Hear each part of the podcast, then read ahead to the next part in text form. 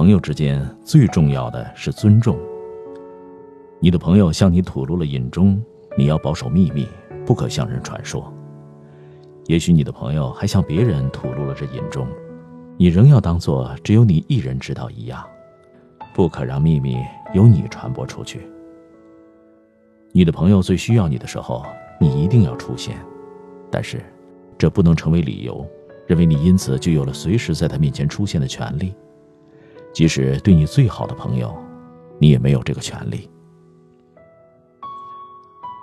当你的朋友处在大幸福或大悲痛之中时，你要懂得沉默，不去打扰他，这是你对他的大尊重。从字面上看。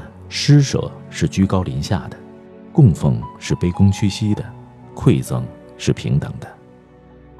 从实质上看，如果不是出自爱心，三者都是虚伪的；如果是出自爱心，期间的界限就会消融。施舍、供奉，也都是馈赠。把自己喜欢或需要的东西送人，并且只是出自爱、同情、感恩，绝无图报之心。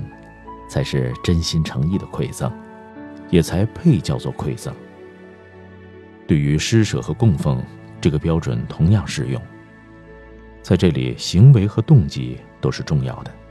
在行为上，把自己不喜欢或不需要的东西送人；在动机上行善图报或沽名钓誉，就无权称作施舍和供奉，只能叫做作秀和交易。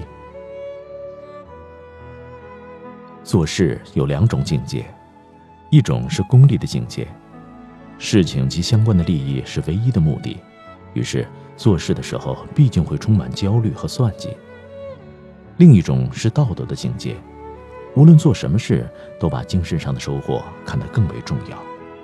做事只是灵魂修炼和完善的手段，真正的目的是做人。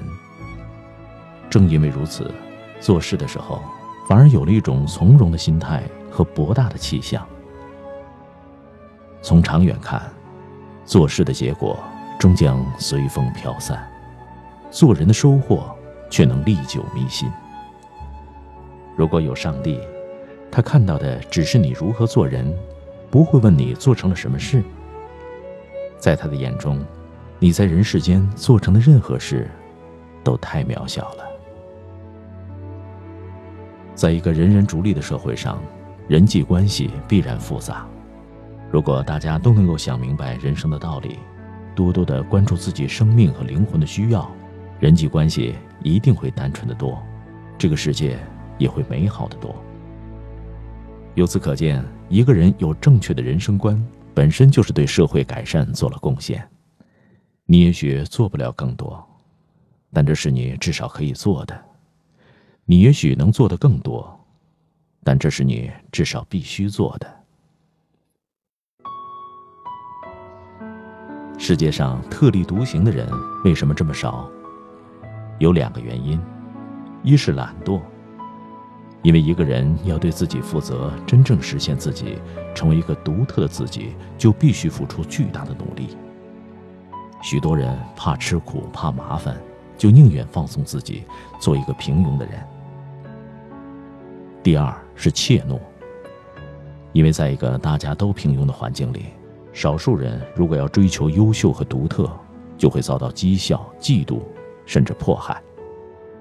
于是，为了自保而退缩，违心的随大流。由此可见，是多数人的懒惰导致了少数人的怯懦。相反，如果人人都对自己负责，以优秀为荣。因而也就能够欣赏到别人的优秀，这样的环境是最适合于特立独行的人生长的。